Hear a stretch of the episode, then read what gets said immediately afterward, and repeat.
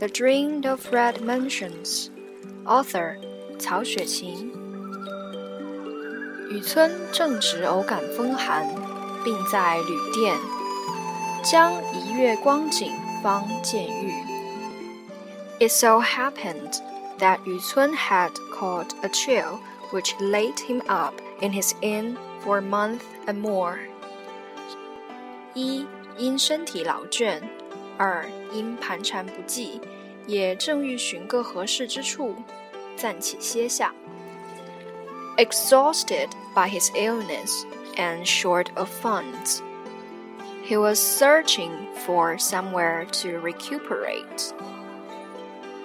幸有两个旧友亦在此境居住，因闻得痤症欲聘一西兵，雨村便相托有力，谋了进去。且作安身之计。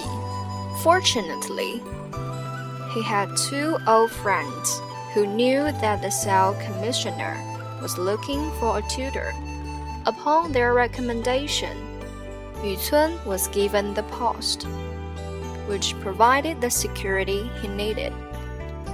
妙在指一个女学生，并两个伴读丫鬟。这女学生年幼小，身体又极怯弱，功课不限多寡。故十分省力。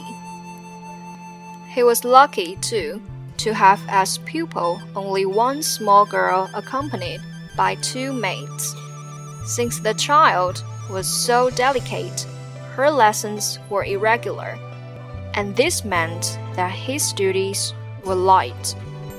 堪堪又是一载的光阴。谁知女学生之母贾氏夫人一疾而终。 In a twinkling, another year went by, and then his pupil's mother unexpectedly fell ill and died.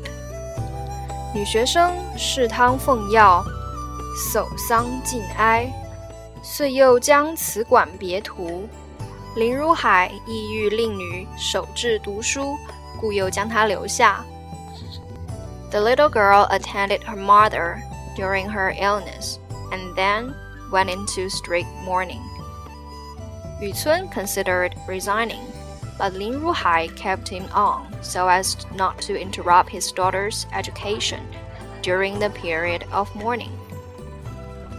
竟因女学生哀痛过伤，本自怯弱多病，触犯旧症，遂连日不曾上学。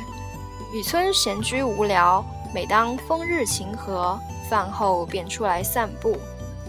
Recently, grief had brought about a relapse in the delicate child's health, and for days at a time she had to abandon her studies. Then Yu Cun, finding time hang heavy on his hands, used to take a walk after his meals when the weather was fine.